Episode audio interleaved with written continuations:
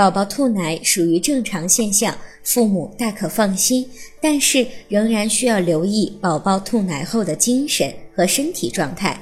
如果在呕吐得到缓解后，宝宝还有精神萎靡、只想睡觉、情绪不稳、无法入睡、发烧、肚子胀等现象，很有可能就是生病了，应该及时去看医生。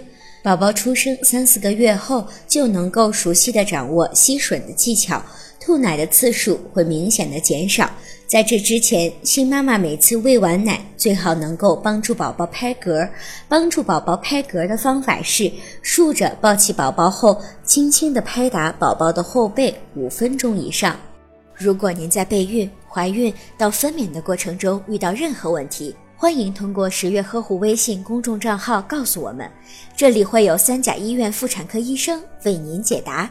十月呵护，期待与您下期见面。